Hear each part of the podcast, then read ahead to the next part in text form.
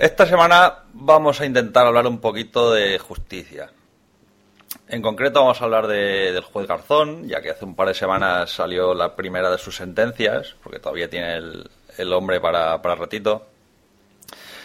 Pero igual que hicimos con, lo- con la economía, vamos a intentar aclarar un poquito todo el tema del tema legal, de cómo funciona cómo funciona el tema de los juicios, de por qué está Garzón ahí, por qué es el acusado, etcétera. Y vamos a intentar aclarar un poquito los términos.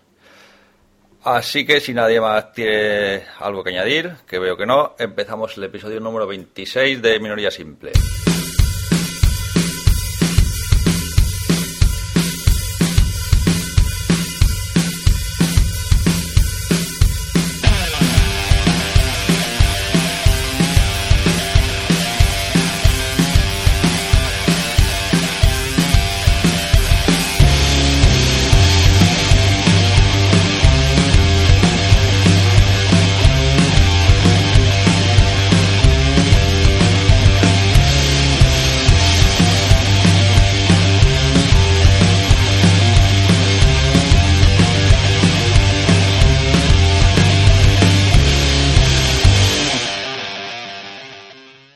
Bueno, pues ya estamos aquí otra semana más. Y esta semana contamos con Dani. ¿Qué pasa, Dani? Hola, David. ¿Cómo estás? Pues bien, aquí a tope. A tope con la cope. Sí, bueno. ¿Ya tienes el pasaporte? Sí, esta mañana me lo he hecho. Madre mía. ¿Y cuándo te piras? Pues este domingo ya. Ya cuando em- escuchéis esto ya estaré yo por allá por la pampa. También tenemos a Álvaro por ahí. ¿Qué pasa, Álvaro? ¿Qué pasa? ¿Cómo va? ¿Cómo estás? Bien, bien. Tranquilo. Tranquilo. Muy bien. Y esta semana, para aclararnos un poquito todo el tema legal, nos hemos traído a Pablo. Muy buenas, Pablo. Hola, buenas tardes, ¿qué tal? Bien, es- Pablo es licenciado en Derecho Ahí estamos. y esperamos que, que pueda aclararnos un poquito las cosas, ya que igual que hablábamos de economía y no teníamos ni idea y nos trajimos a alguien para que nos aclarara las cosas, esta semana nos hemos traído otro señor que nos vaya a aclarar las cosas. En fin, ¿algo más que añadir antes de empezar? Que no. ¡No, No. cabrones! Bueno, pues nada, ponemos una promo de estas chulas que ponemos aquí siempre y eh, volvemos enseguida.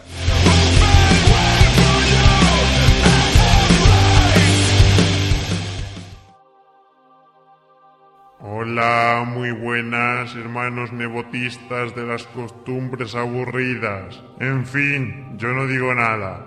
Recordad que según los escritos de nuestro padre Nebot, tenemos que acostarnos temprano y ver series de gente hablando de sus sentimientos. Hay que abonarse al canal Divinity y tener ropa de interior rosita.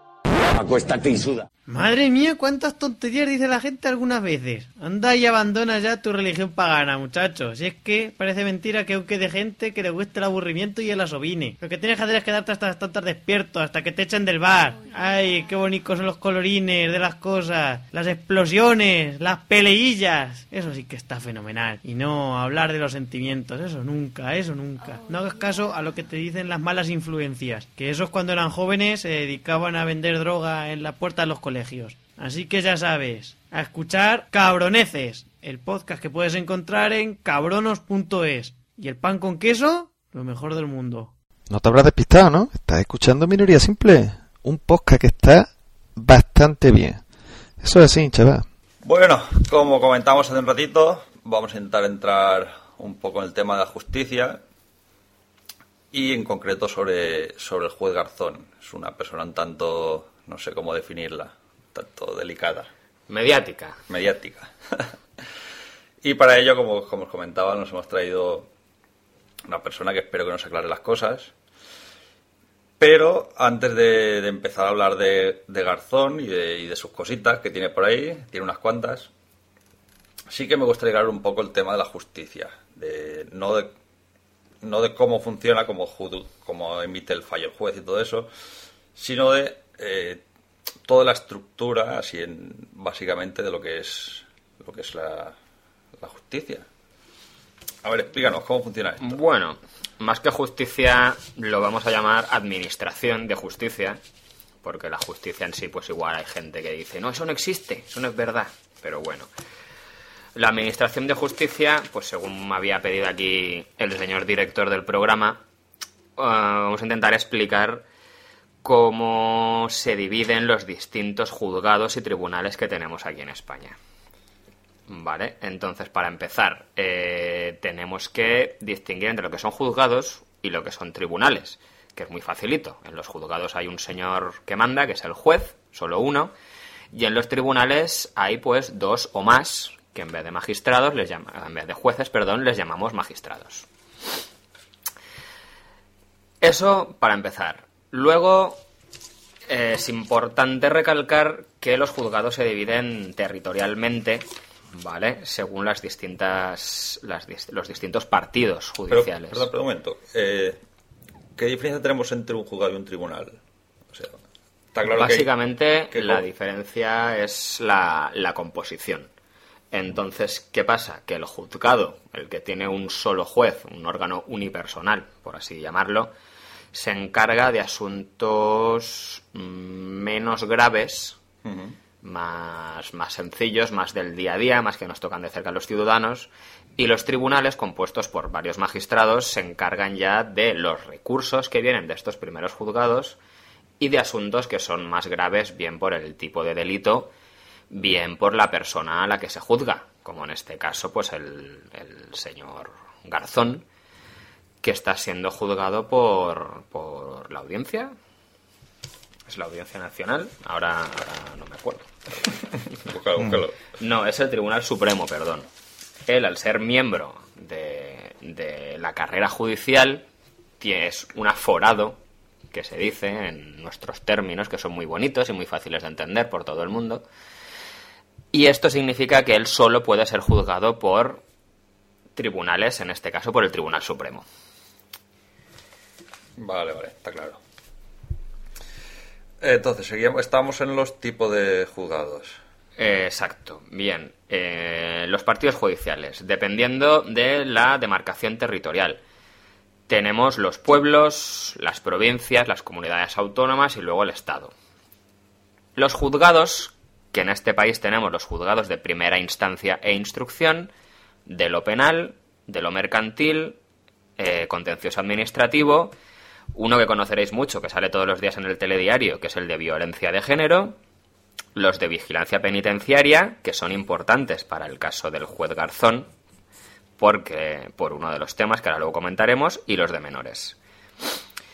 Estos juzgados actúan sobre todo a nivel a nivel provincial, ¿de acuerdo? En municipios y provincias.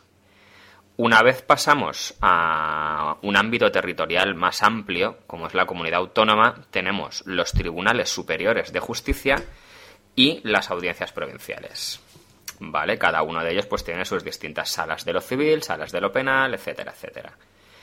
Y cuando llegamos al nivel estatal, que es el más grande, tenemos la Audiencia Nacional, que es donde trabajaba el señor Garzón, y el Tribunal Supremo, que es el, el que más manda en este país, que además es el que ha juzgado y ha condenado a- al señor que nos ocupa.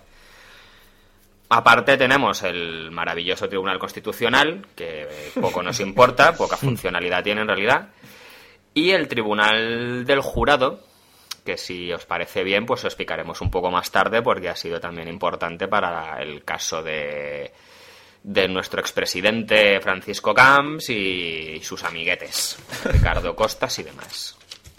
Que estamos pendientes todavía, por cierto, de escuchar las grabaciones. A ver si las encuentro y nos echaremos unas risas.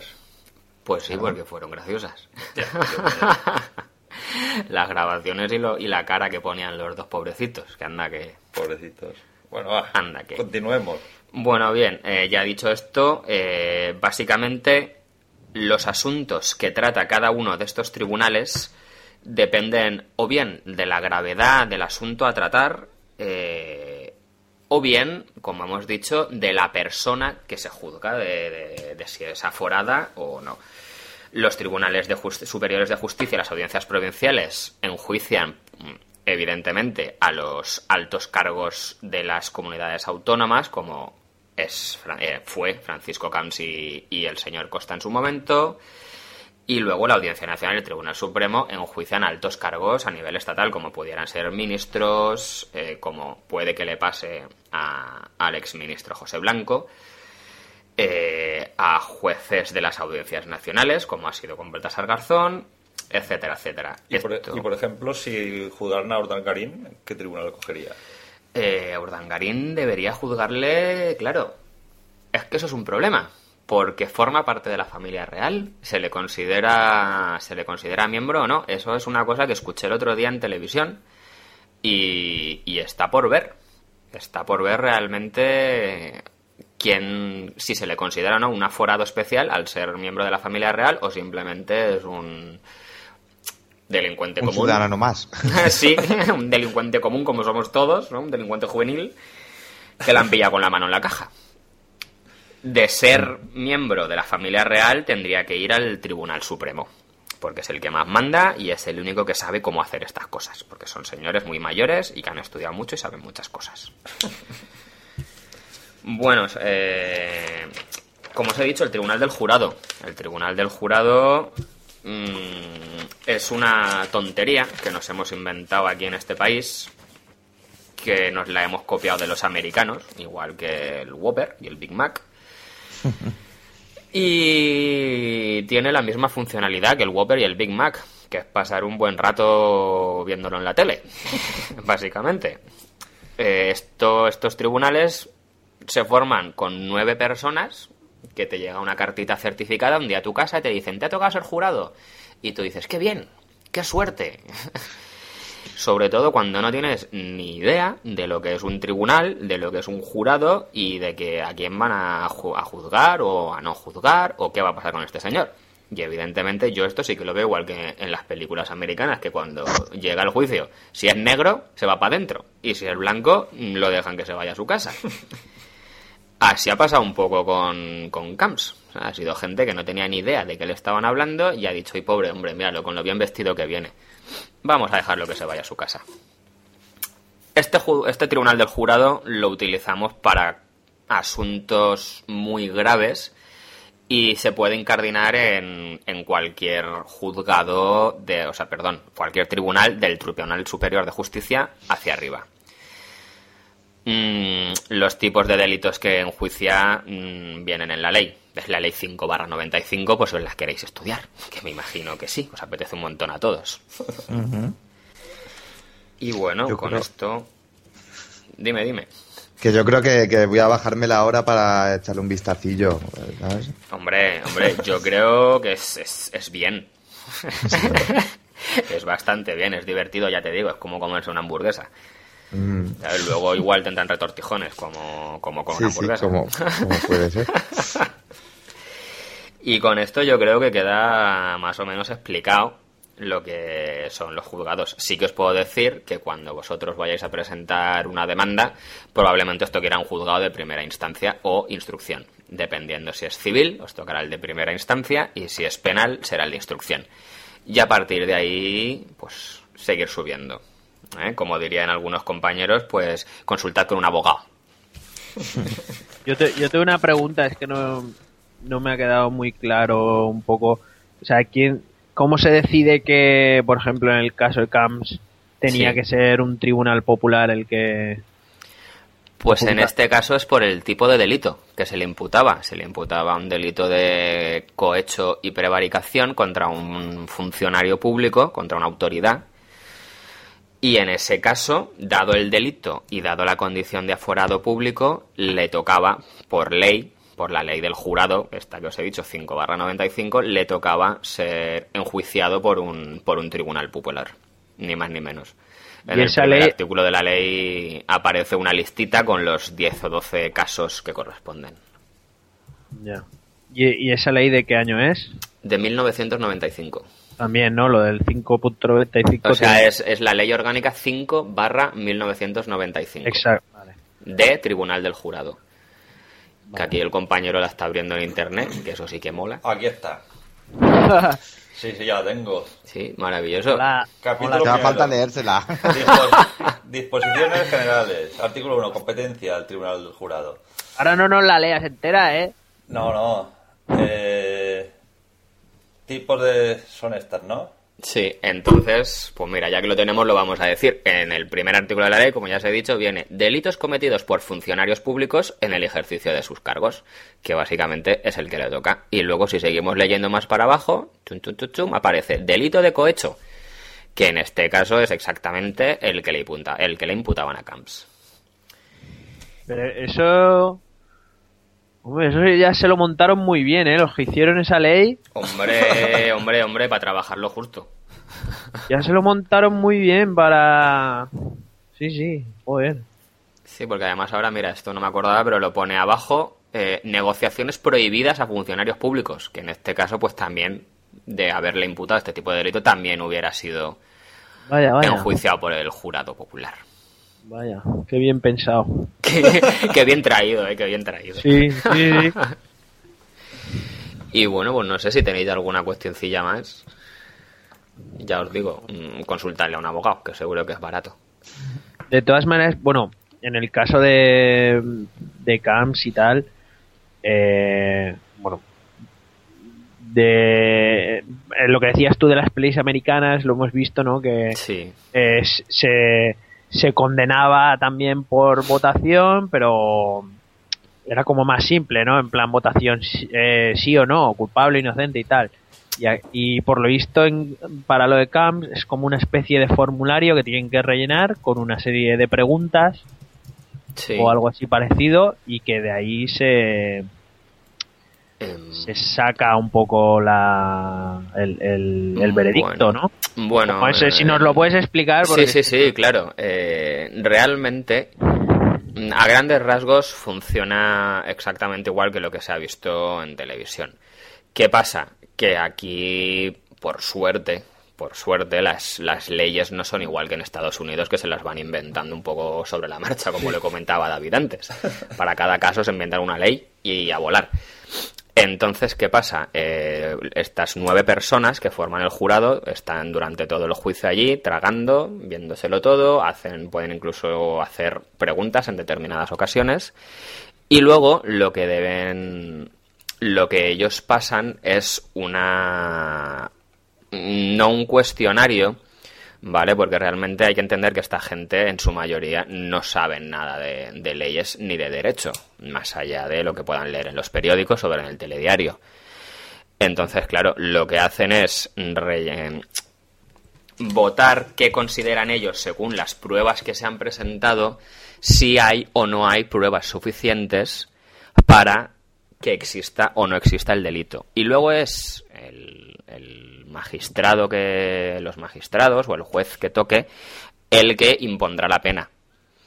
De acuerdo, no sé si, si te he explicado lo que tú querías o me he ido a Sí, más o menos. historia. Pero realmente sabemos que, o sea, solo le preguntan eso eh, o les preguntan más cosas a las que tienen. No, no. El jurado, las personas del jurado, eh, por ley, es que claro, todo esto, por eso real, por eso no es, considero personalmente, igual yo que compañeros míos de la facultad y luego abogados que he conocido que llevan años ejerciendo, no les gusta el tribunal del jurado porque no estás trabajando con profesionales. Quiero decir, si yo me voy al mecánico y el coche me lo va a arreglar el vecino del quinto, pues mal vamos.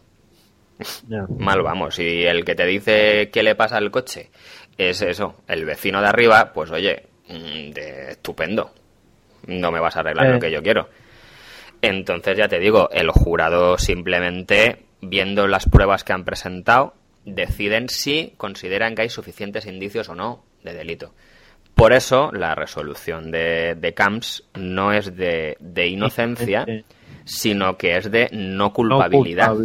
Exacto, porque lo que pasa es que los señores del jurado no consideran que haya suficientes pruebas para, eh, para condenarlo por el cohecho impropio del que se le acusaba en un principio. Y luego su señoría, que es la que realmente sabe porque ha estudiado un montón, dicta la sentencia, que en este caso ha sido la de absolución, porque no existen pruebas suficientes, repito. Lo que ha pasado aquí no es que este señor sea inocente, sino que no se puede demostrar que sea culpable. Y como tenemos lo de la eh, La presunción de inocencia. presunción de inocencia, exacto, pues a la calle. Pero ¿hay alguna diferencia entre inocente, no inocente y culpable? Sí, sí, sí, por supuesto. O sea, está claro que entre culpable e inocente es... Exacto. La, realmente, cuando tú vas a un juicio, los posibles veredictos son de culpabilidad o de no culpabilidad.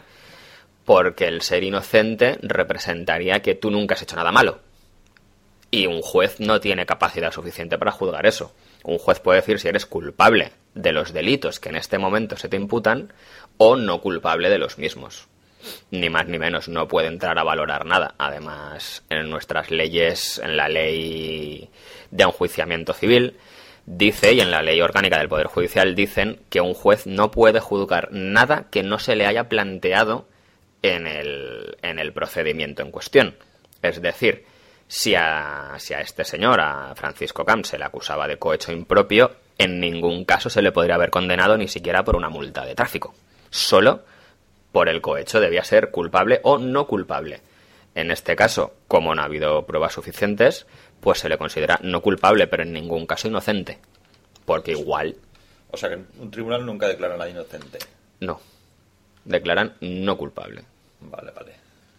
Como las pelis sale, lo declaramos inocente. Exacto, exacto. Es decir, es, es algo eh, más de literatura que de, que de derecho, realmente. Ya, pero es pero eso es un poco ambiguo también porque eh, realmente si si realmente te acusan por algo y tú no lo has hecho, exacto. sí que Eres no- eres no culpable. No eres no culpable. No, pero es que tú has dicho que, eh, por ejemplo, en el caso de Camps era no culpable porque no ha- porque se consideraba que no había pruebas suficientes. Claro. Pero puede haber pruebas suficientes que digan que una persona no, ha, no ha cometido un determinado delito. Entonces eres no culpable de ese delito. Sí, que vamos, que es lo mismo, Álvaro, Sí, no da igual. No sí, culpable, sí. inocente, más o menos. Claro, lo que pasa No, es para que mí no esto- es lo mismo. Para mí no es lo mismo. que que a no, que no. le digan que no es culpable porque, o sea, Bueno, al muchacho no le han encontrado nada. ¿Qué va a hacer? Pues lo, no culpable, ala. A seguir robando. Hasta que te lo pillen. ¿Qué vas a hacer? Exacto. que hay un, un pequeño matiz. Ah, bueno, pero las cosas están así. Ya, ya, muy mal. Está. Muy mal, están, están bastante mal, están bastante mal, sí. Pero no es de ahora, esto no es de ahora, esto ya viene estando mal de hace tiempo. Viene de la... Y a, Tiene a ver, largo, que sí. nos estamos yendo. Es que. Tenemos un amor ahí incondicional a, a, Camps nosotros, Paquito, ¿no? sí, sí. Cuando habíamos pensado al principio, ¿no, David? Hablar un poco más de Garzón. Sí, creo que sí. Al Sí. muchacho este, a Garzón, a ver. Os ¿qué habéis venido pasa? arriba con el Paco Explicármelo. Por favor, que A yo ver. no controlo mucho. Sí, pero an- antes de entrar directamente en Garzón, Sí. Ah, claro. sí que me molaría eh, pasar a comentar qué tipo de delitos son de los que de los que se le acusan. O sea, eh, por ejemplo, en qué consiste el cohecho y todas esas cosas que si no dicen estás acusado de cohecho, pero ¿quién de aquí Ah. sabe decirme qué es el cohecho? Yo, yo. Pablo. Pues, Yo sí, yo pues sí. dale, va. Vosotros no, ¿verdad? No, no. A ver si voy a quedar yo aquí como la chata. Sí, bueno, más o menos, ¿no? Hombre, pues espero que no. A Ah, ver, a eh, ver. Co- cohecho es así como recibir dinero para para hacer algo Malo. O algo, o algo así. Deja, Sí, Álvaro, sí, que algo nos lo así, algo así. explique, Muy bien, muy bien, muy bien, Álvaro, muy bien. Te veo, te veo puesto, te veo puesto en el tema. ¿Qué pasa? Que te has leído ahí el Levante todos los días, ¿eh? Algunas cosillas. como nos bombardean. Ya, ya te digo, ya te Bueno, digo. va, vamos a explicar Bueno, conceptos. pues primero, ya que me las preguntas, vamos a empezar por el cohecho, que además, pues eso, es muy bonito. Eh, sí, sí, es recibir dinero, favores o dádivas, ponen en la ley. Eh, y leo textualmente, para realizar en el ejercicio de su cargo un acto contrario a los deberes inherentes al mismo. Es decir, que te pagan para hacer algo que no puedes hacer en el ejercicio de tu cargo. Eh, se refiere a funcionarios públicos, autoridades, jueces, jueces también. etcétera, etcétera. Por Eh, ejemplo, eh, adjudicar ciertos permisos a cambio de unos trajes. Por ejemplo, por, ejemplo, ejemplo. sin ir Vale, más se me lejos, ocurría así, yo qué sé. ir más pues- lejos, sí, sí, sí. Eh, es como construir aeropuertos. ¿Sabes? Como construir aeropuertos y dar permisos sin tener aviones que los hayan solicitado. Por ejemplo, Bien. por ejemplo. Entonces, vamos, ya que, ya que me has preguntado por los trajes. Mm. eh, os puedo explicar también que en este caso, el de, el de vuestro amigo, que veo que, que le queréis mucho, seguro que le enviáis tarjetas en Navidad, Sí. le acusaban de cohecho impropio. El cohecho impropio es el que se imputa al que cobra. Hay que diferenciar entre el señor que paga el soborno y el señor que lo recibe. El que lo paga se le acusa de cohecho propio o activo y el que lo recibe de cohecho impropio o pasivo. ¿no? O el pasivo siempre es el que recibe, ¿no? Sí, sí, eso. Luego otro muy bonito también, que, que es de lo que el que le imputaban a Garzón, es la, la prevaricación. La prevaricación básicamente es que un señor juez, sabiendo, dicta una resolución injusta, ya sea una sentencia o cualquier tipo de resolución, porque hay otras, hay autos, hay diligencias, etcétera, etcétera, eh, totalmente injusta, a sabiendas de que, de que lo es, de que es injusta. En este caso es lo que le han imputado, entre otras cosas, a Garzón por, por las escuchas por las escuchas a las comunicaciones entre pues entre los detenidos y sus abogados.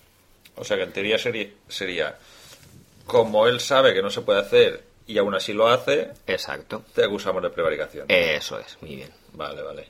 Muy bien, muy bien. Aquí parece que no hayas leído el papelito que tenía yo delante.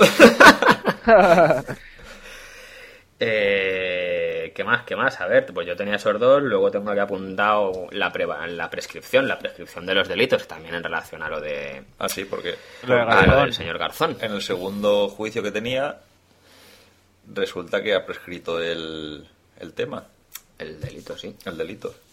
Eso también le pasó a- al, al amigo también nuestro de aquí del norte, al, al, al Fabra, ¿no? Con algunos Sí, de sus... Sí, sí. Muy bien, muy bien.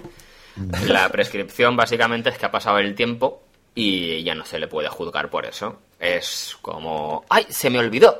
Pues ahora ya no puedes. Pues eso ha sido lo que le ha pasado a este señor. Qué fuerte parece. Sí. O sea que... Y, y- pero hay delitos que, que no prescriben, ¿verdad? O sea... Sí, hay delitos que no prescriben, pero son, son los más gordos. Quiero decir, no prescribe el terrorismo, no prescribe el genocidio. Los delitos de sangre también. No, no, delitos de sangre no, porque el homicidio sí que prescribe.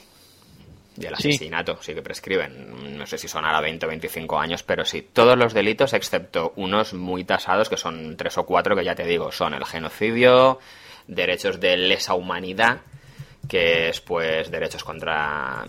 delitos contra los derechos humanos. Y. Y poco más, y poco más, la verdad. Todos los demás prescriben ya sea a los 20 o a los 30 años, pero siempre acaban...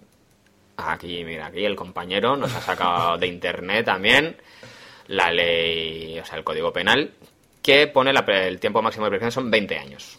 ¿Vale? Cualquier, cualquier delito prescribe como máximo a los 20 años. En este caso, al señor Garzón, uno de los asuntos que tenía pendientes, que era por, por unos cursos que impartió, que impartió el señor en Nueva York, eh, se le imputaban unos delitos de, de cohecho y prevaricación, los dos, porque por lo visto este señor cobró, cobró por dar los cursos, los cobró del Banco Santander, y luego, ni corto ni perezoso, mm, pues archivó varias causas que había contra, pues bien el señor presidente del banco, bien varios directivos del mismo. Y bueno, además leí, leí en el periódico hace poco que había prescrito por, por tres días o por cinco No, días. dos Sí, meses. algo así. Sí, Sí, hacía sí, muy por poco unos tiempo. pocos días ya se había pasado. Eh, exacto, exacto. Entonces ha sido un poco de, ¡ay! Por los pelos, ¿eh? Ha sido un poco absurdo. Claro, porque, porque hay delitos que, que, prescri- que no, o sea, según el delito que sea, tiene más o menos años de prescripción, ¿no? O sea, de- Exacto. Claro, que no Exacto. son todos a, a los 20 años. El No, no, máximo no, no, es no. a los 20 años. Eh, exacto. ¿no? Entonces, dependiendo de la pena que conlleve el delito, o sea, de los años de cárcel que te puedan caer por el delito que hayas cometido, pues prescriben a los seis meses, a los 5, 10, 15 o 20 años.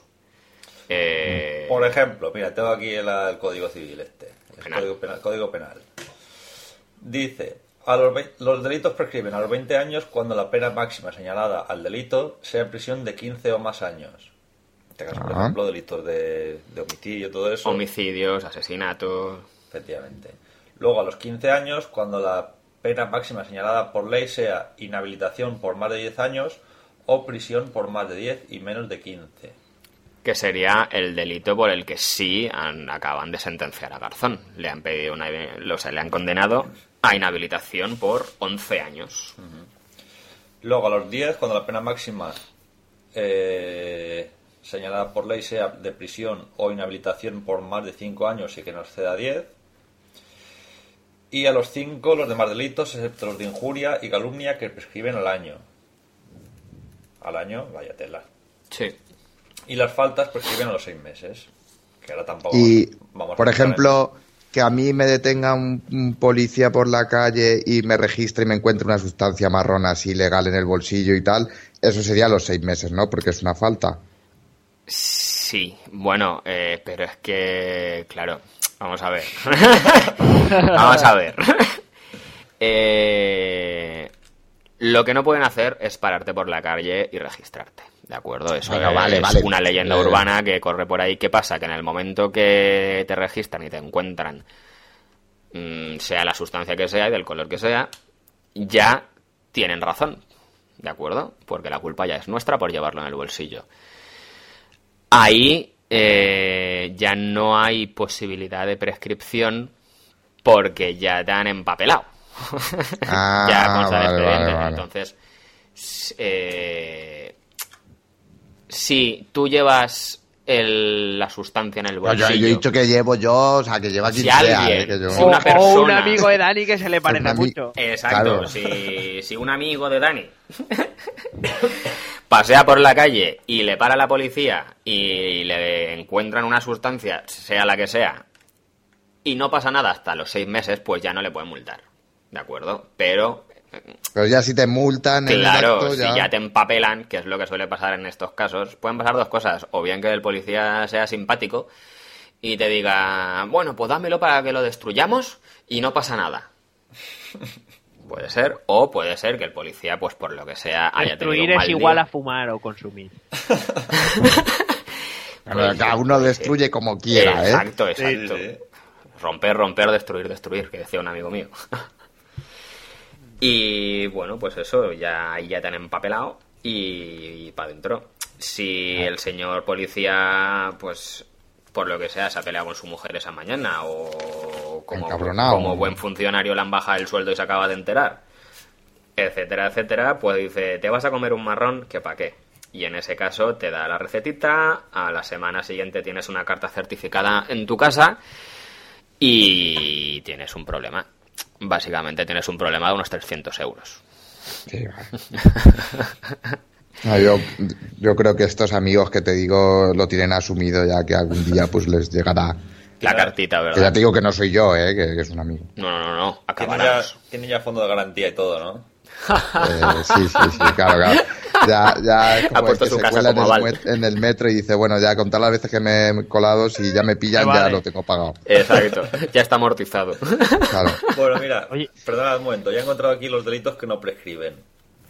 Que son, está en el artículo 131, los delitos de lesa humanidad y de genocidio y los delitos contra las personas y bienes protegidos en caso de conflicto armado. Esos son los que no prescriben, por ejemplo, lo de... Y los de terrorismo. Y los de terrorismo, efectivamente. Si hubieran causado la muerte de una persona. Sí, exacto. Vale, vale. Pues son los que no prescriben. Di Álvaro. No, no, que le quería preguntar por lo que ha dicho antes, de que si te pueden registrar por la calle o cómo está eso el tema. Bueno, Viene vamos un a ver. Yo no tengo tantos amigos como el Dani. Si viene a mí un policía a registrarme, ¿puede registrarme? ¿No me puede registrar? O... Vamos a ver, el policía en la calle no te puede cachear ni registrarte. Tú te puedes negar sin ningún problema. Ahora bien, ahora bien, eso igual te acarrea pasar la noche en el calabozo por eh, obstrucción a, a la autoridad. Entonces, ¿qué, qué- qué mierda es esa? Amigo, amigo, eh, esas son las leyes que tenemos y con eso hay que jugar. ya, ya veo, ya. O sea, que de las dos maneras me chirona. Sí, sí, básicamente, No, básicamente pero sí. si te niegas, igual luego al día siguiente sales y tan, y tan pancho. Exacto. Te pasa O una si no te niegas y no llevas nada, Hombre, pues ah, si no te niegas y no llevas nada, pues tampoco vas del tonto. Claro, no Tú tiene no salgas sentido. con la... Tú déjate, eh, la K-47 déjatela en casa siempre, ¿sabes? Sí, y no la y por saques ejemplo, hasta, si- hasta que la vayas si- a usar. si te retienen, ¿te pueden registrar en comisaría? Si te llevan. Eh, sí, claro, en comisaría sí. Ah, claro, entonces te llevan ya ahí sí, ¿no? Hombre, Te puedes negar, pero entonces te llevan al calabozo y en el calabozo sí que te Claro, son como las pruebas de alcoholemia. A ti te paran y tú te puedes negar a soplar. Ahora bien, ahora bien, te pueden sacar sangre. Te pueden meter en un furgón, llevarte a un hospital y sacarte sangre. O llevarte al calabozo y una vez estés en el calabozo, pues oiga, mañana ya hablaremos. Pasar la noche allí, porque eso no te lo quita nadie. Y yo los he visto y no son nada bonitos. Y normalmente cuando llegas a la puerta es cuando le dices al señor policía, oiga, total por esto, porque no me ha cachado usted en la calle? no hace falta ponerse así. Entonces, Bueno, va. básicamente, os lo digo porque hay gente, hay gente que le gusta mucho. Yo tengo amigos que les gusta mucho lo de lo de obstruir. Sí, a la autoridad. Lo de obstruir a la autoridad, sí, sí. Entonces os digo que si os apetece, pues oye, lo podéis hacer, pero tiene sus consecuencias, evidentemente. Es como lo de negarse a pagar la cuenta en un restaurante. Le das el DNI al del restaurante y le dices, toma, demándame. ¿Sabes? Pero tú ya te has cascado la comida de 500 euros. Así están las cosas. Bueno, vamos a ir avanzando un poquito y ahora sí que ya, una vez creo, aclarados los, un poquito los términos y los conceptos, vamos ya con el, el señor Garzón. Y en concreto me gustaría hablar de la sentencia 79 barra 2012 o la sentencia del primer juicio por el que le juzgaron a, a 11 años, ¿no? 11 años de inhabilitación 11 años de inhabilitación. y una multa, pues interesante. A ver, coméntanos un poquito. Bueno, primero que nada, explicar por qué las sentencias tienen numeritos. Eh, Es muy fácil, es como una factura. En este caso es la sentencia, la septuagésimo novena sentencia que ha dictado el Tribunal Supremo en el año 2012. Que para estar en- Nada más. Solo tra- han trabajado 79 ah, en el 2012. ¿no? en, 2000, en Vale, 2012, perdón. claro, claro. Me parece que Vale, para vale, estar en que febrero era Claro, me, me he rayado que creía que estaba en el 2011 aún. Perdón. No, no, yo creo que han trabajado bastante para, para estar a, la mitad de febrero. Han Sí, sí, currado, sí, han sí, currado. razón. aunque sea, aunque raro, no suelen trabajar tanto, ¿eh? también os lo digo. Este año, este año se ve que han pasado muchas cosas y les ha tocado ahí apechugar a los hombres. Bien, mm, lo primero es saber por qué, por qué se le enjuiciaba. Eh, por, pues por un delito de prevaricación continuada. ¿Esto qué significa? Que él, como ya hemos dicho, la prevaricación es que ha hecho cosas que sabía que estaban muy mal, que eran muy feas, y además las ha hecho durante mucho tiempo. ¿Qué cosas hacía mal? Pues este señor decidió grabar unas conversaciones que estaban manteniendo unos señores imputados por determinados delitos también de, cohecho, de blanqueo de capitales, de tráfico de influencias, etcétera, etcétera, que son los amigos de, de vuestro compañero Camps. El Álvaro Crespo y Ignacio Peláez, esta exacto, toda esta gente. Toda esta gente amistosa. Estos estaban ya en la cárcel, porque eso sí que lo hizo, estaban en prisión preventiva. Y, y las conversaciones que mantenían con sus abogados, el señor juez Garzón, ni corto ni perezoso, decidió, decidió intervenirlas y grabarlas. Esto está muy mal. Esto es feo, es feo y no se puede hacer porque existe una cosa que se llama derecho de defensa, que viene, viene recogido en la Constitución, la maravillosa Constitución española que tenemos, que dice que eso no se puede hacer, que todos tenemos derecho pues a, a asistencia de un letrado, a la presunción de inocencia. mm, a ver qué más cositas teníamos derecho. A un proceso público y a unas determinadas garantías, entre ellas, pues el secreto de las comunicaciones, sobre todo con tu abogado. ¿Qué pasó? Que el señor Garzón decidió que los abogados que tenían estas, estas tres personas, tres o cuatro personas, eran miembros de la trama, de la famosa trama Gürtel. Los mismos abogados de- eran los que funcionaban como mensajeros entre los tres detenidos y la gente que estaba fuera en la organización. Entonces, por eso decidió, decidió intervenir en las comunicaciones. Pero en ese caso, en el caso de que fuera, de que hubiera acertado Garzón, eh, ¿podría haberlo hecho? Ahora, ahora íbamos a eso. El Claro. problema que tuvo este señor es que se vino arriba y se pasó y se pasó de listo. Eh, si se demuestra que hay indicios de delito y que estos señores realmente pues eran unos delincuentes, eh, sí que se podían haber grabado y se podían haber utilizado en el juicio, evidentemente. ¿Qué pasó? Que estos señores de la trama Gürtel son muy cucos, se las saben casi todas y decidieron cambiar de abogados eh, a mitad de juicio. Despidieron a los que tenían, que habían sido grabados, y contrataron a unos nuevos. Al entrar unos abogados nuevos que no tenían nada que ver con los imputados anteriormente, ya no se les puede grabar, porque no se puede demostrar que tuvieran relación, relación con los delitos. Eh, el juez Garzón se pasó eso por el forro, con perdón, Pero y por eso... es- ahí también se la jugaron un poco, ¿no? Los otros dijeron, hostia, vamos a cambiar Exacto. y le hacemos ahora el, el cucutras ahí. Ahí la 13-14, sí señor. Sí. Sí, señor, sí, señor. Esa fue, esa fue la jugada. Esa fue la jugada. Se la, se la hicieron y se la comió entera el hombre. Enterita. Enterita y tan enterita como que se ha quedado sin curro. que no le hará falta, también es verdad, pero bueno, ahí está la historia.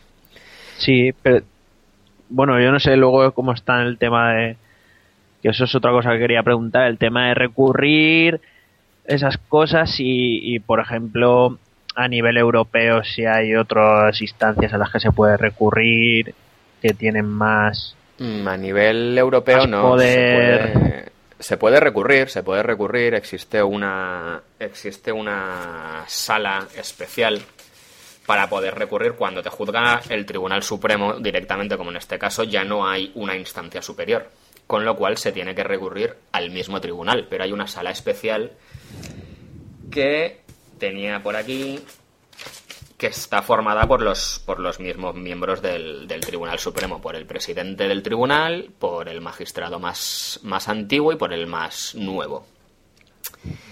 Eh, entonces, claro, es un poco sin sentido recurrir cuando vas a presentar el recurso ante la misma sala, ante el mismo tribunal. Es otra sala Claro. distinta, pero vamos, quiero decir, mm, es como si a mí me juzga David y te recurro a ti. eh, A ver, Ya, Vale, de puta madre, a ver.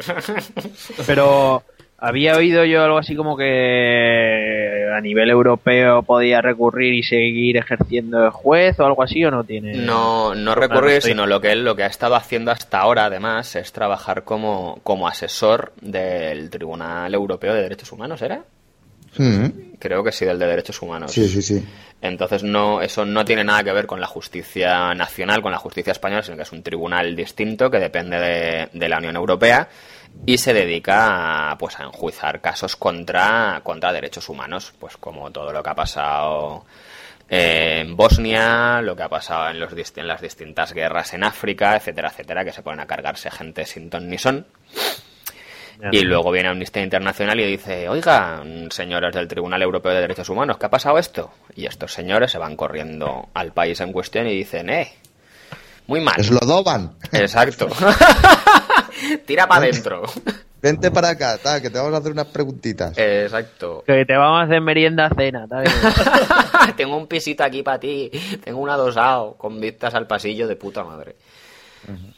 Y básicamente es eso. Entonces, este señor ha estado trabajando como asesor de este tribunal y puede que ahora, pues, Tenga más- vuelva. tenga más sí, tiempo exacto. Y otra, pregunta, otra pregunta breve. Pero, o sea, él eh, no puede ejercer como juez, pero puede ejercer como abogado o otro tipo de. Sí, sí, de sí. función el- judicial, de, o fiscal, abogado, o lo que sea. Puede. No para, no para la administración pública en ningún caso, o sea, no puede ser ni juez ni fiscal, pero sí que puede ser abogado en un despacho privado, sin ningún Ah. problema. Él tiene la carrera y puede, pues eso, colegiarse como abogado y trabajar como abogado en cualquier despacho que, que le quiera contratar o montarse uno mismo como autónomo. Muy Eh, bien. Estupendo, una pyme, pymes y autónomos, pues ahora el señor Garzón. Muy bien. Sí, sí, estupendo. Y una preguntita. eh, supongo que ahora todos los. Claro, habla- o sea, eh, el juez Garzón tendría eh, tendría pues un juzgado a su. bueno, no sé muy bien si es la nomenclatura exacta, ¿no? Pero tendría un, jui- un juzgado a su cargo con su con sus problemas, con sus historias, ¿no? Sí, sí, No, señor. no- no sé cómo, Sí, sí, por ejemplo, era- todo lo que quiso investigar sobre de la Audiencia Nacional. Claro. Y, y, y ahora pues que eh, lo ha cogido un sustituto, el suplente, un... Sí, se ha sí, sacado sí, sí, sí. Un, un interino, ¿no? Por ahí, por la baja de maternidad. sí, sí, sí. Ahora me imagino que habrán puesto un sustituto que me, me imagino no, lo han hecho. Es el también se ha hecho bastante famoso el El Pablo grande Ruz. Marlasca, ¿no? Eh. Antes no era el grande Marlasca, es el, el que le sustituía Pero eso hace durante una época. Sí, hace ya años. Hace bastante tiempo, sí, sí, pero además, bueno, el que la sustituye el último es el juez Pablo Ruz. Bueno, no sé si es Pablo, el juez Ruz, Sí. que es el que la ha estado sustituyendo, que pues ahora o bien se le concederá la plaza en propiedad o bien se abrirán oposiciones. Qué bien. Sí, sí, si te las has estudiado te puedes presentar. el temario es asequible. Bueno, Por, punto- por puntos no me llega. Amigo, no sé, los del carnet de conducir u otros. pero tú tienes lo, tienes lo del Grau Micha ese de Valenciano. No, no, no, no. Pues si no, si Tienes no el tienes, first. Eso es lo que me- si no tienes el- lo del Grau Micha no te vale. ¿eh? No se puede optar, no se puede Ah, optar. vale, vale. Bueno, Vale, eh, pues, siguiendo con la sentencia, ¿hay algo más que añadir o qué? Bueno, aparte del, del recurso, eh, que él re- además él renunció a recurrir, con lo cual tenía bastante claro que lo que había hecho estaba bastante mal hecho. Pero vamos, básicamente se lo han llevado por delante por pasarse de listo. Porque si en el momento que cambian los abogados, él le hubiera dicho a la policía, a una unidad especial que era la encargada de, de- de realizar las grabaciones, les hubiera dicho, señores, a estos abogados que son nuevos, no les grabéis. O si les grabáis eh, todas las conversaciones que solo tengan que ver con la, con la defensa de estos señores, hay que borrarlas. Me comentaba David antes la serie, la serie de Wire. Me imagino que todos seréis superfans.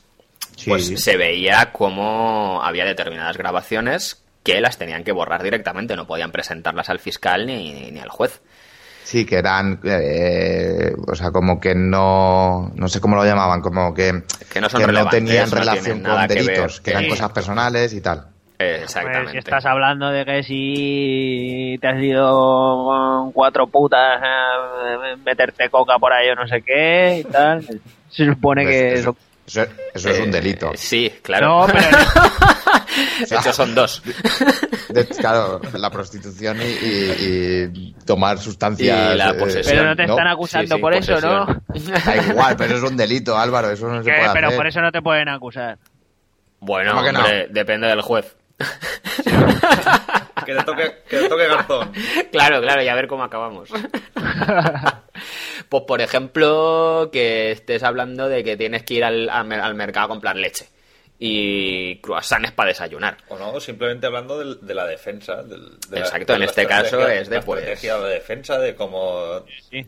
Cómo plantearlo, de pues el fiscal es un cabrón, eh, pues yo me acostaba con la abogada contraria, yo qué sé, las mil historias que se te puedan ocurrir.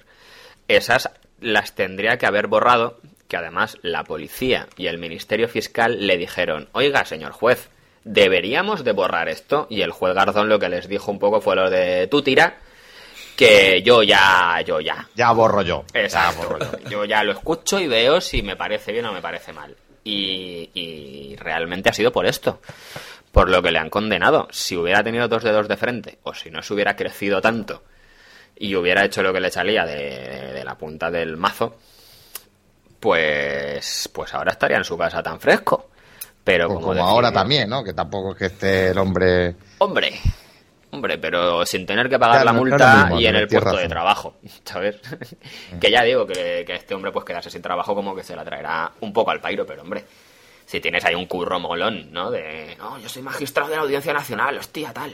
No es como Claro, el cajero del Mercadona, ¿sabes? No, no, que, lo- que conforme está ahora la crisis, un Ahí, curro ahí. es un curro, ya hay que... hay que pelearlo, hay que pelearlo, hombre. Aquí he escuchado yo uno que se va a Argentina a buscarlo, ¿no? Imagínate. Hombre, a no, yo busco para mi novia, o sea, yo para mí no. Ah, bueno, bueno. No, si el Dali no quiere trabajar, si quiere... Yo, ya- yo lo- yo sé que a mí no me gusta trabajar, yo ya lo probado y no... Bueno, entonces, a ver, como conclusión, eh, ¿tú crees que visto lo visto está bien sentenciado?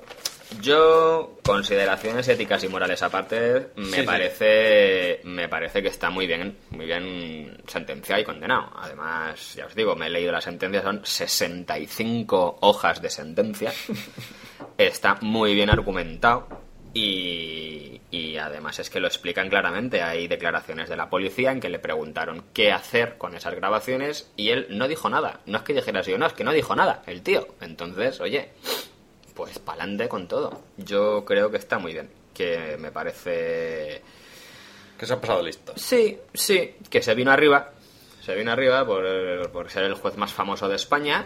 Quiso seguir siéndolo. Sí que es verdad que ha hecho muy buen trabajo en muchas ocasiones, que le ha echado un par de huevos al asunto cuando fue el primero en juzgar a los etarras.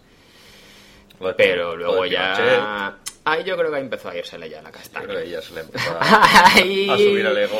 Ahí yo creo que sí, ya se le subió el ego bastante. Sí, sí, de hecho, esa, esa es la definición. Se le subió el ego, pero además, hasta las nubes.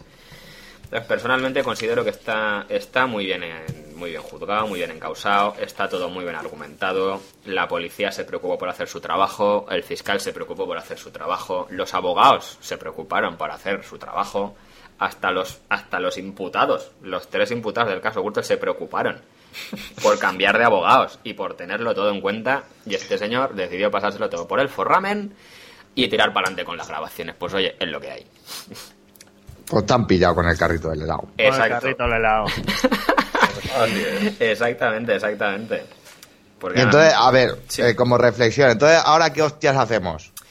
Ahora qué hostias hacemos. Ahora, pues como diría aquel, calla y sigue nadando. Sí, ¿no? sí, sí, sí, o aprieta el culo y di mierda. Mm, Esperar, esperar que el juez que ahora vaya a llevarlo del Gürtel tenga dos dedos de frente, que lo haga bien y que por lo menos los tres señores que están en la cárcel se queden dentro. De todas formas, yo creo que el hecho de que, de que lo hayan pillado antes de haber salido el juicio de la Gürtel es algo que puede hacer que estos tres señores vayan a la cárcel. Porque, si porque, el- el las propio- formas, si que las formas no sean las adecuadas no significa que los otros se... ¿Sabes? No, pero, pero me refiero a que, a que tú imagínate que va a juicio y en el propio juicio de la Gürtel estos señores dicen el juez me ha hecho de escuchas ilegales. Se demuestra, juicio nulo, los tres señores a la calle.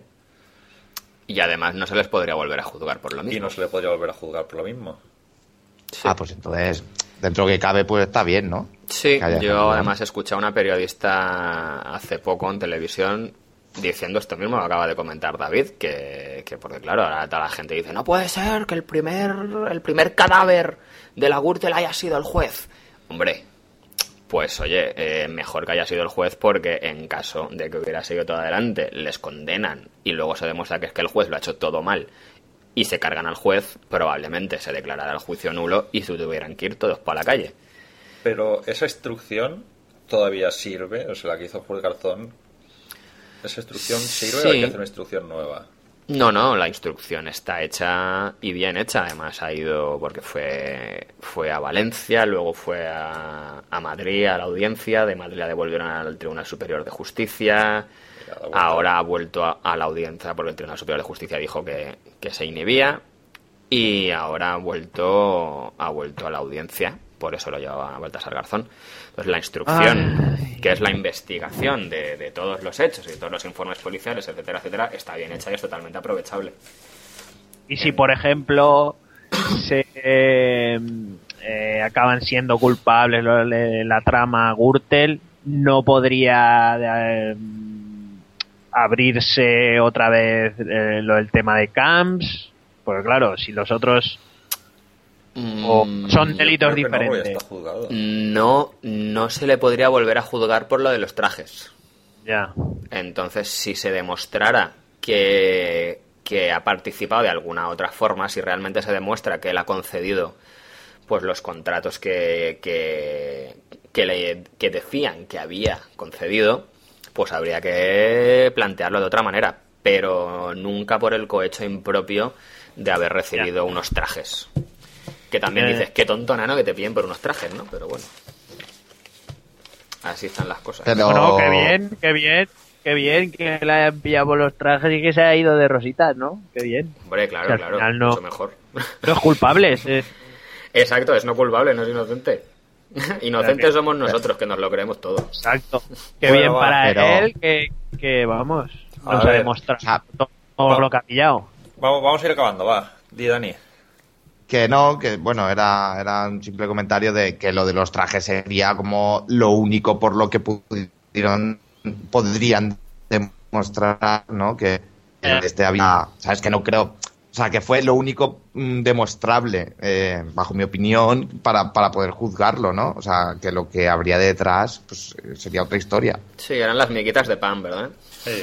Ya. No, Pues que, esa que es la bien se lo han monta, Que yo he tenido. que bien se lo han montado unos o, o que mal se lo han montado otros. Mm. En, en Sí. resumen. Sí, O sea, básicamente que sí. bien se lo han montado el Camps y sus colegas o, o, o que tontos han sido los que le habían denunciado o que mal lo han hecho. No sé cuál de los dos es más listo, pero bueno, o más tonto. Mm, está complicado de ver eso. Pero de momento lo que se demuestra es que son más listos los listos que tontos los tontos, ¿no? Sí, sí, sí. Bueno, pues yo creo que, que esperemos haber aclarado algo. Yo sí que me ha dejado un par de cositas claras. Sobre Muy- todo, sobre todo quitar un poquito de demagogia sobre todo lo del lo de la sentencia, lo de que si el primer el primer la primera víctima del de la Gürtel ha sido Garzón, etcétera. Yo creo que eso es demagogia pura y dura, pero bueno. Sí. Y nada, ya os digo, si tenéis alguna duda, nos podéis escribir un correo o no. Y ya, y ya eso como, como queráis. Bueno, Pablo, muchas gracias. Muchas de nada, muchas de nada. Me lo he pasado pipa aquí con el micrófono este maravilloso y el pinganillo que llevamos puestos los dos a medias. Estaba, amigos. Tecnología, tecnología. Ay, ay, ay, el internet, el internet, qué maravilloso. Bueno, ¿te ha gustado, pues, te ha gustado Me ha gustado, voy a, voy a volver, voy a volver. Aquí el vinito, el vino de cortesía que me va a sacar ahora el David. Claro, claro, hombre. y Aquí tenemos, Ah, tenemos el jamón. aquel que nos enviaron por, por aquel otro la lotería. Aquí Eh, está. Exacto, Claro. exacto. El traje que le he dicho que no era mi talla. Ahora, Bueno. ahora entrará, ahora entrará un, un azafato, un azafato ahí con todo, con todo el, cóctel y tal. No te preocupes. Estupendo, estupendo. Un joven efebo. Para Bien abanicaros y depilado. llevaros vinos, sí. Bueno, vamos a continuar ahora con, con Álvaro. ¿Y qué nos vas a hablar hoy, Álvaro? Pues mira, como el Dani ya me lo ha dicho varias veces, de, ay, trae una conspiranoia de España, no sé qué y tal. Eh, pues he traído una cosita de, eh, de, de- del atentado terrorista que supuestamente realizó ETA en, en la terminal 4 de- del aeropuerto de, de Barajas, de Madrid Barajas, la famosa T4 Ujú. vamos a hablar un poco de, de eso, para ver qué tipo de conspiraciones hay alrededor de, de ese atentado. Muy bien. Pues nada, vamos a poner un poquito de musiquita y enseguida volvemos.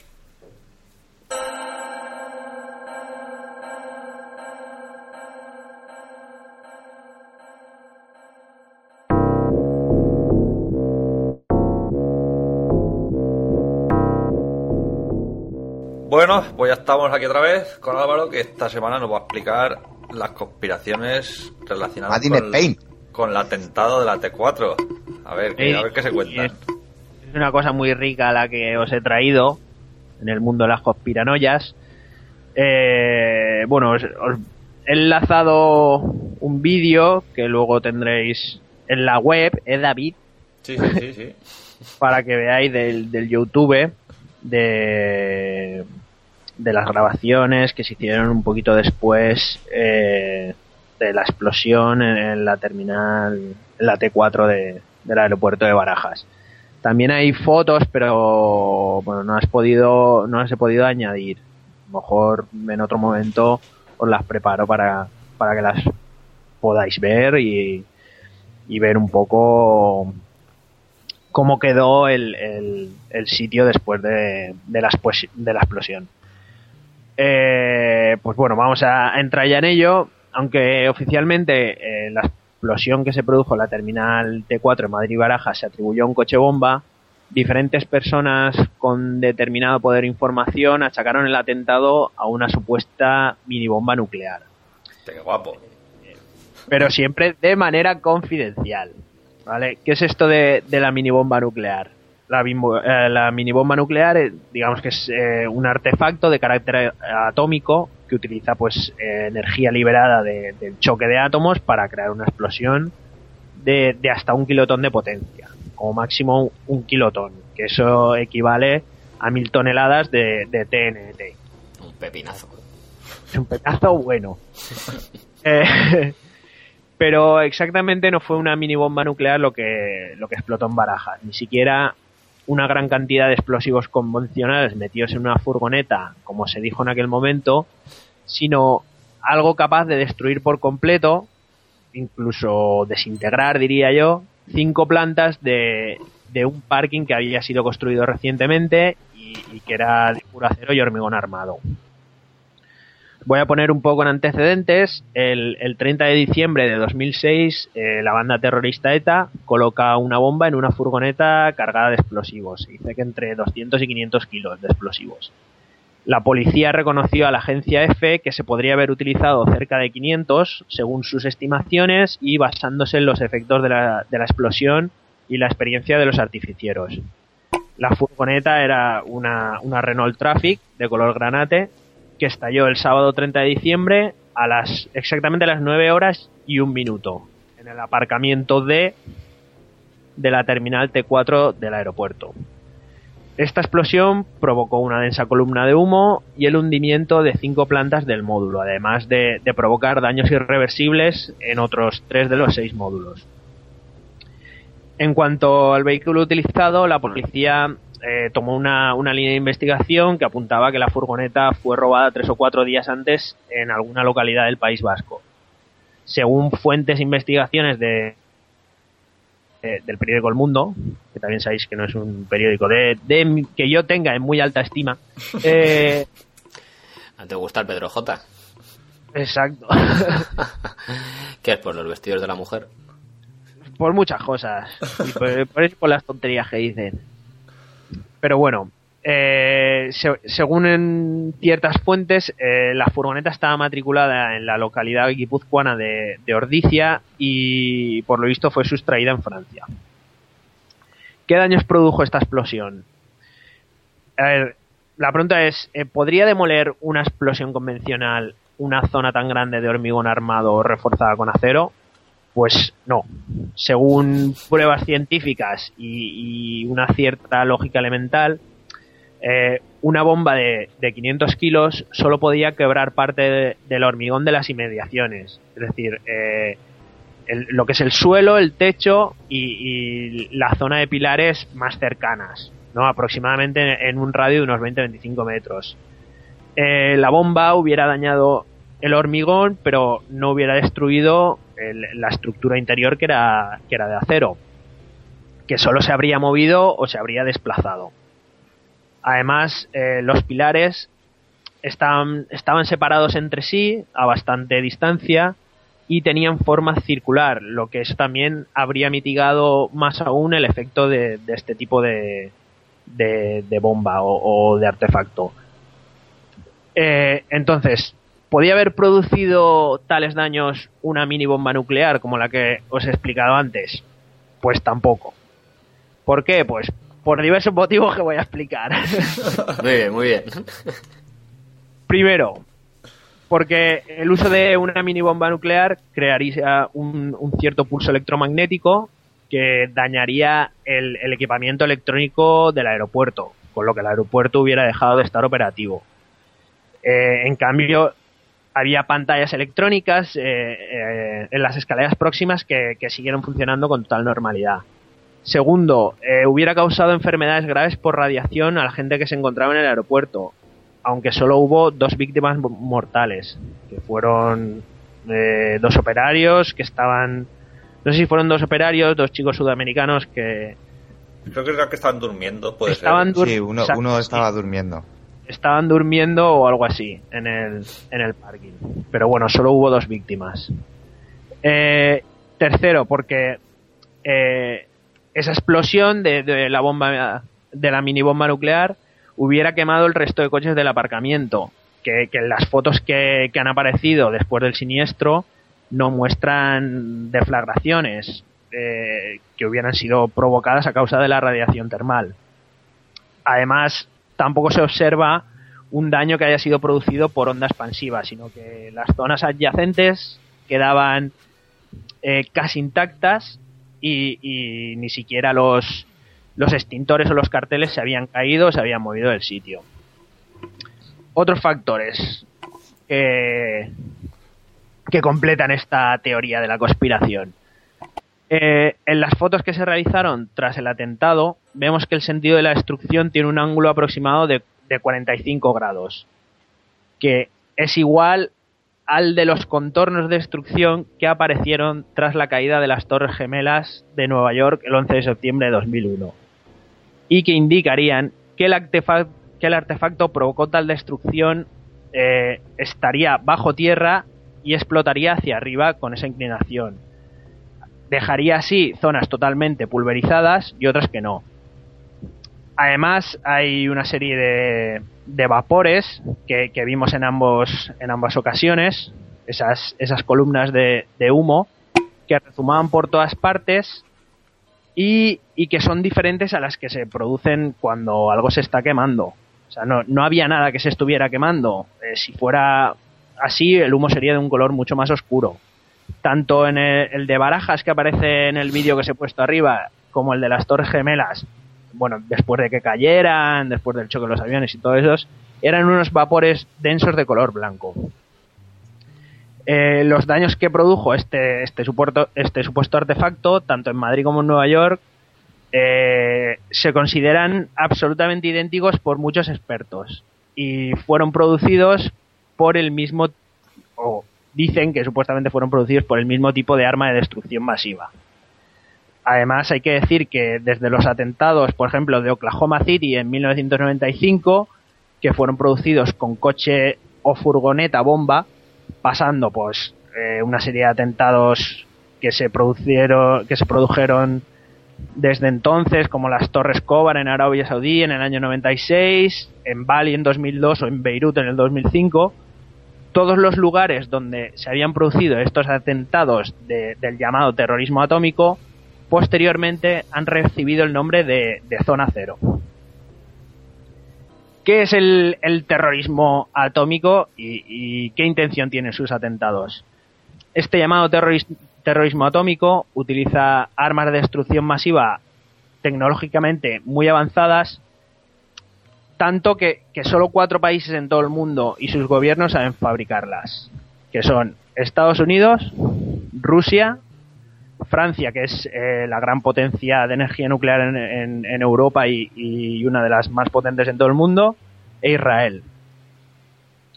Utilizan para sus atentados las llamadas eh, bombas maletín, que son llamadas así porque eh, porque implica menos tamaño en comparación con los explosivos eh, convencionales o por la manera en que se transporta su materia prima, que es el plutonio.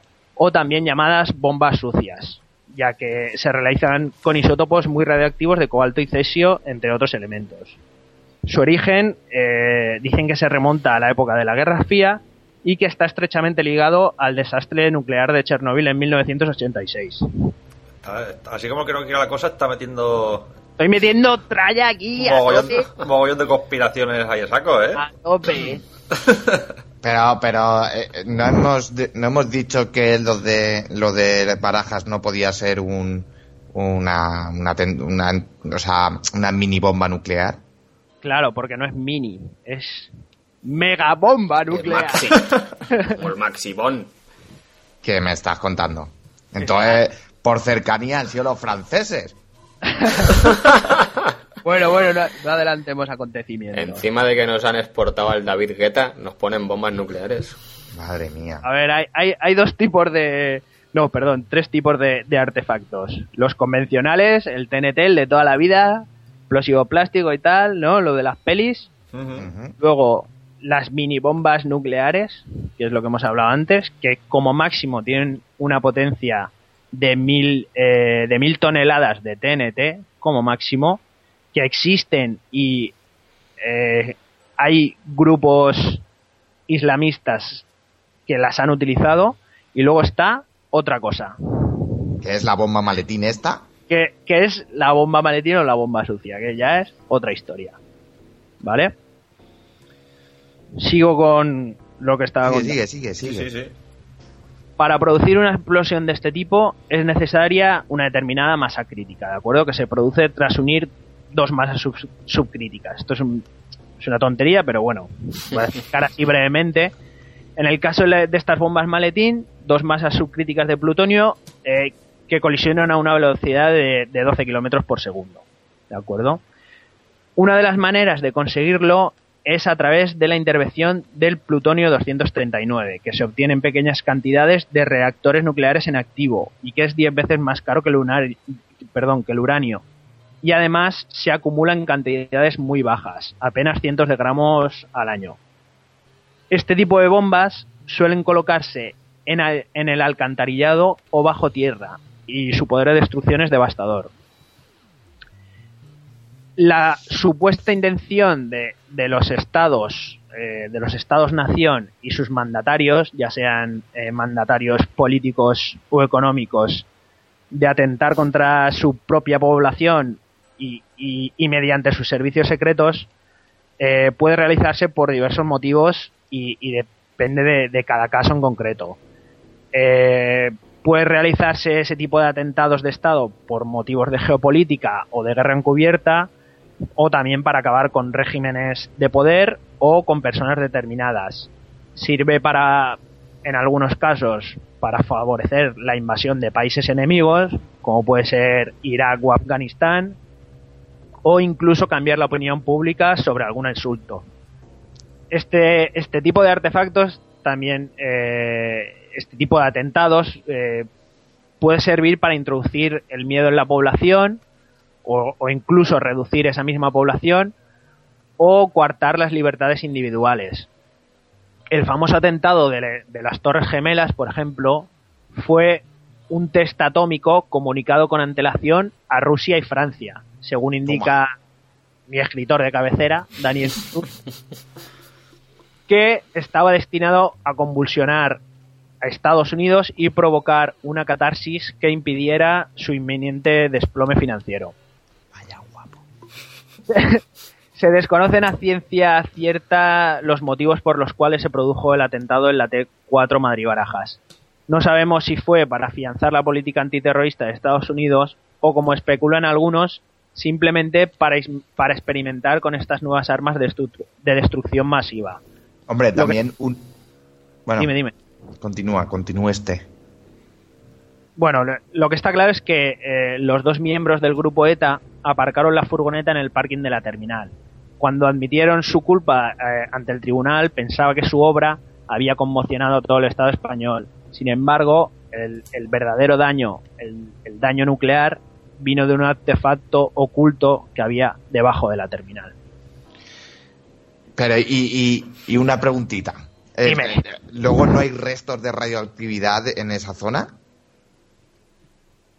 Es que eso te lo tendría que investigar. Eh, con las minibombas nucleares eh, sí que hay bastante rastro de radiactividad, pero con estos nuevos artefactos eh, o sea, es una explosión, si hay, bueno, ya os pondré las fotos, que lo volatiliza casi todo. Es que no sé si habéis llegado a ver las fotos de, de, de, de la terminal, cómo quedó después de, de la No, explosión. yo no los he visto. Es ya como pondremos una- un algunas agujero- fotitos. un agujero en la tierra. O sea, es un vacío total. Todo lo que había diga, en, en el en lo que sería la, la onda expansiva o en los metros que pueda alcanzar, o sea, no existe nada. Es la nada. Hostia, eso es como bola de dragón, ¿no? Sí, sí, sí, como, exacto. Si, es- si está Qué cortado, guapo.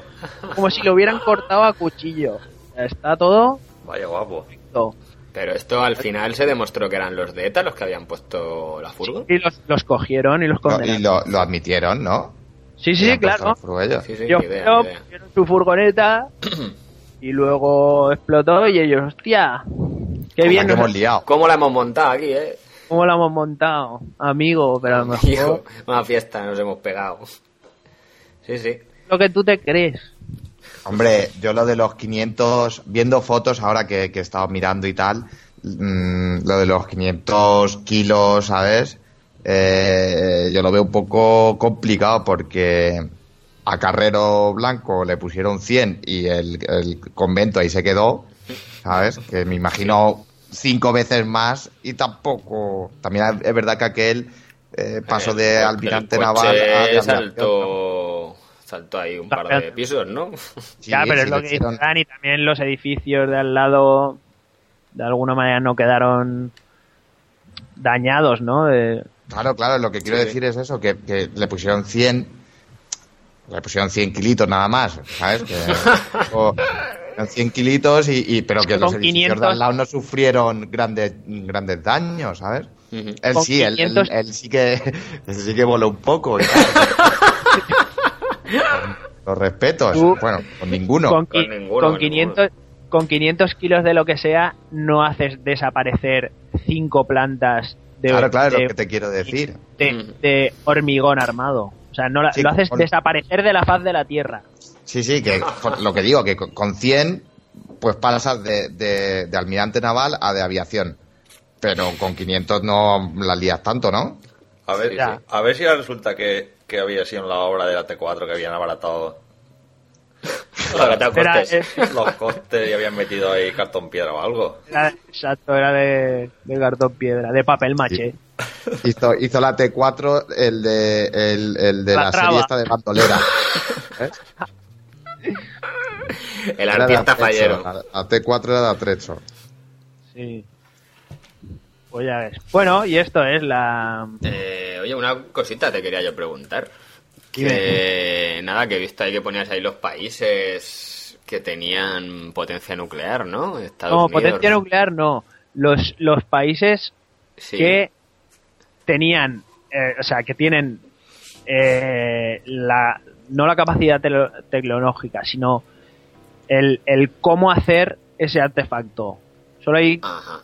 O sea, es que como he visto ahora lo de Irán, que está saliendo en los telediarios y ahí del rollo, ah, que yo también, que yo también. O sea, po- potencias nucleares en el, en el mundo hay muchas y, y muchos tienen energía nuclear y, y- y saben cómo se hace una bomba atómica. Ajá. Pero solo hay cuatro que saben cómo fabricar estas bomba maletín o bomba sucia. Son Estados Unidos, Rusia, Francia también, eh, que es una de las mayores potencias mundiales en energía nuclear, Sí. y e Israel por cercanía, afinidad a Estados Unidos. Muy bien, muy bien. Gracias. Bueno, pues algo más que añadir. No, decirle que yo me voy más tranquilo a casa ya. Me voy a dormir ya más tranquilo, gracias Álvaro. ¿Sabes? Y que nada, que mu- me ha gustado mucho. Muy bien, muy bien. Me alegro. ¿Sale, ¿Sales Pues desde la T4 gracias para por- Argentina? Calla, calla. No, no, no, no, no, no te he escuchado, perdona. Que si sales desde la T4 para Argentina. No, no, no, no. Desde No, la no, no. 3. Bueno, pues nada, vamos a dejar aquí el tema de las conspiraciones. ¿Toda esta semana, Dani, qué? ¿Fiesta también? Sí, yo lo que le decía a Álvaro, que sí que me he preparado algo, pero han sido las maletas, entonces no, No he podido traer nada aún. Y luego me ha Eh. dicho que ni siquiera se ha preparado las maletas. No, es verdad, era una gracia, tampoco me las he preparado aún. O sea que... Bueno, pues entonces vamos a la despedida. Ale, se- para. Chicos, si queréis poneros en contacto con nosotros, estamos en la página web www.minoriasimple.es. Y nuestra dirección de correo electrónico es minoriasimple.gmail.com Nos podéis encontrar en Twitter como arroba minoría simple, arroba Dani Minoría y arroba albar-80. En Google Plus como Minoría Simple Podcast. Y nos puedes escuchar en Oye Esto, En ebooks, En iTunes iTunes. Y como no, en castellano.